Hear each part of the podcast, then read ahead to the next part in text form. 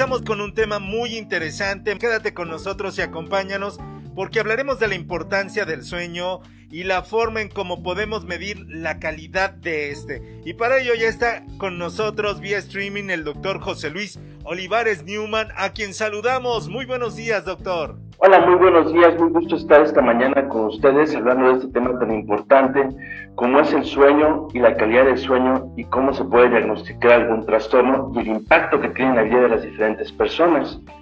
Cuatro de cada diez personas en México tienen un trastorno del sueño de cualquier tipo. El principal es el insomnio.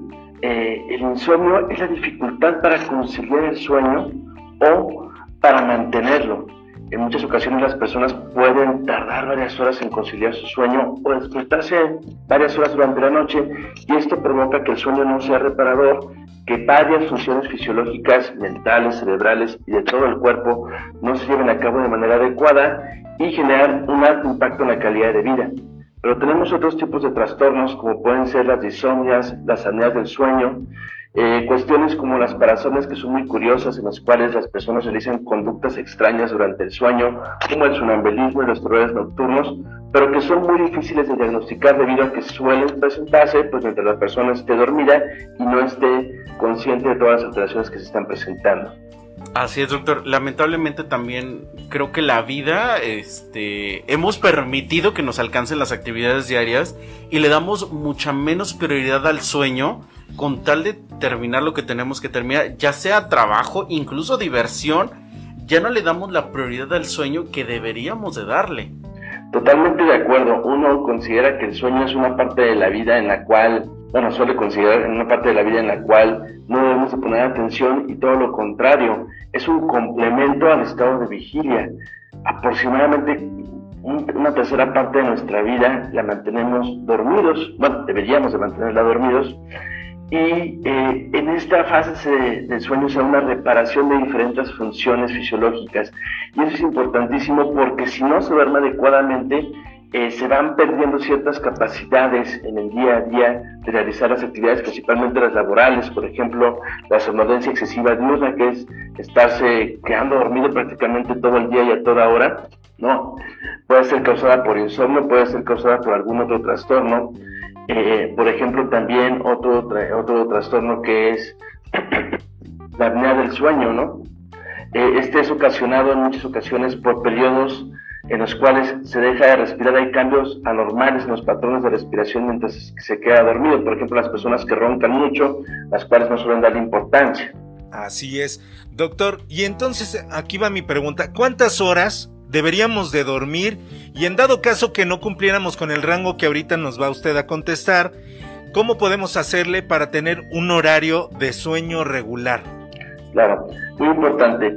Eh, las personas adultas jóvenes, depende de la edad, deben dormir entre 7 y 8 horas diarias de manera continua y bien importante que este sueño sea reparador, que amanezcan descansados, que amanezcan listos para realizar las actividades del día siguiente. Ya conforme se va avanzando en edad, por ejemplo, los adultos mayores van disminuyendo las horas en promedio de sueño que pueden llegar a ser hasta 6 horas, siempre y cuando sean reparadoras. Los niños en ocasiones suelen dormir más, por ejemplo, los recién nacidos prácticamente eh, la mayor parte del tiempo se la pasa eh, dormido, hasta 18 horas en muchas ocasiones, y va disminuyendo hasta llegar a la edad adulta.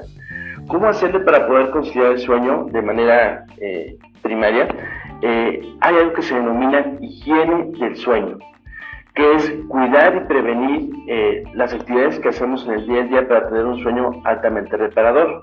Por ejemplo, suena clichado, pero es muy importante, el no consumir sustancias psicoestimulantes como puede ser la cafeína o fumar, o si se van a consumir, que no se consuman por la tarde, que no se consuman hasta antes de las 5 de la tarde para procurar que no tengan un efecto eh, estimulante que cause el insomnio.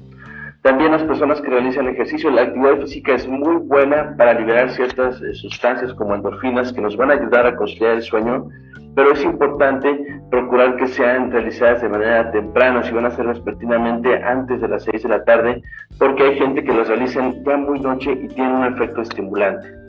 Importantísimo, eh, la habitación solo debe ser utilizada para dormir principalmente y no llevar, por ejemplo, los famosos gadgets, que eso nos están teniendo un gran problema, eh, la, la, tablet, por ejemplo, el celular, que tienen mucha radiación de luz azul y provocan mucho insomnio.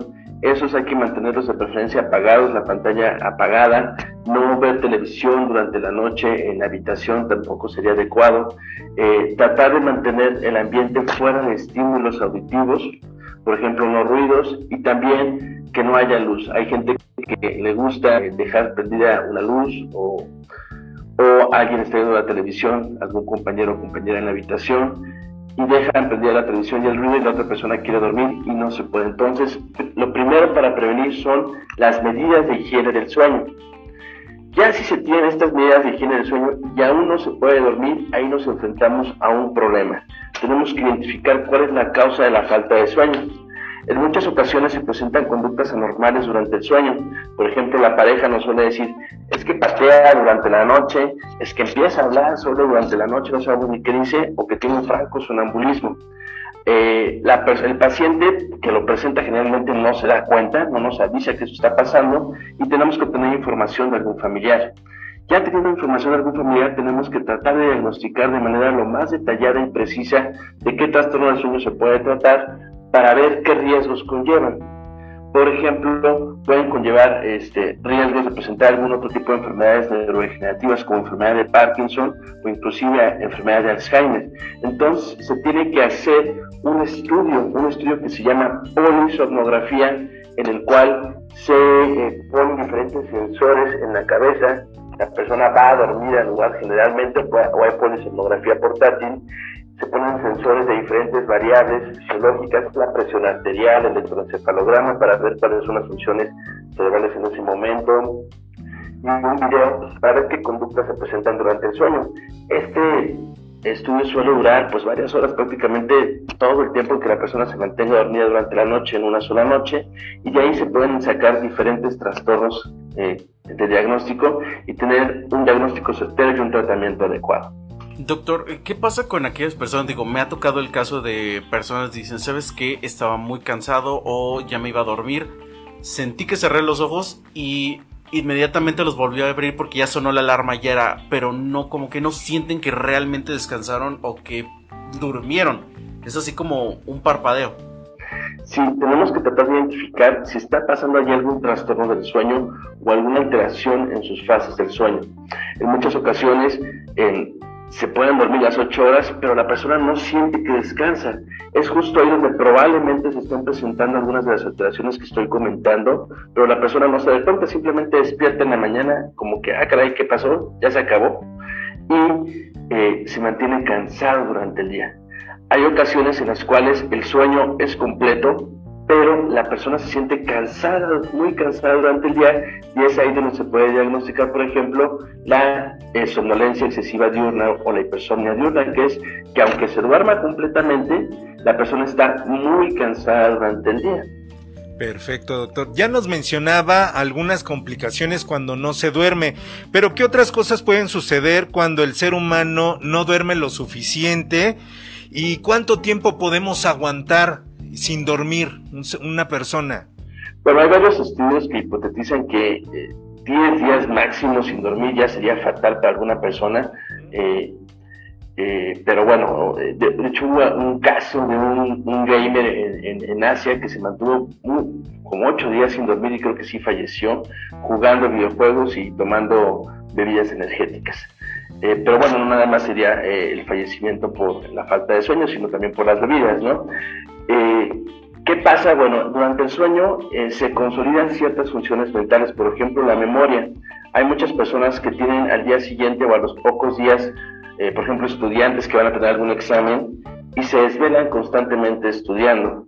Y al desvelarse pierden horas de sueño y su memoria no se consolida adecuadamente de las cosas que acaban de estudiar. Tienen esta famosa memoria de teflón. Entonces, ahí el consejo es eh, tratar de estructurar los horarios de estudio o los horarios en los que tiene que tener actividad mental una persona, pero siempre atesorar mucho las horas de sueño para que todo lo aprendido, todo lo que se absorba, se mantenga en los recuerdos. Ok, o sea, el sueño tampoco no se recupera porque tenemos esta idea de que nos desvelamos o en la fiesta, como decía Hugo, o estudiando, o nos desvelamos por a lo mejor estar en las redes sociales, pero luego decimos, pues lo recuperamos, nos dormimos en la tarde, ¿se recupera este sueño o no, doctor? Sí, hay varios estudios eh, justamente para ver si las siestas ayudan a tener una reparación adecuada del sueño. Se ha visto que no completamente se tiene que dormir continuamente ocho horas. Antes se pensaba, algunas, eh, inclusive algunos especialistas en sueño, que dormir eh, microciclos de sueño de tres o dos horas podría ser igual de reparador que el sueño completo. La realidad es que de eso a no dormir nada, pues es mejor tener las siestas. Pero lo ideal es tener todos los días un sueño continuo, constante de al menos siete a ocho horas. Excelente, doctor. Lamentablemente el tiempo nos está alcanzando. ¿Dónde puede encontrar el público para tratar este tema tan importante y que a cualquiera nos puede afectar? Claro que sí, podemos hacer el diagnóstico y tenemos el estudio aquí en Prisma Centro de Atención Avanzada de Movimientos Anormales. Podemos hacer el estudio de polisonografía si está indicado por algún especialista al teléfono 44 42 66 45 54 y en nuestras redes sociales de Prisma Centro de Atención Avanzada y en www.neuroprisma.com. Perfecto, le agradecemos muchísimo al doctor José Luis Olivares Newman por este gran tema y esperamos vernos pronto, doctor. Para mí un placer nuevamente estar con ustedes y estamos para lo que se les ofrezca. Muchas gracias, doctor, y nos estamos escuchando y viendo en una próxima entrevista.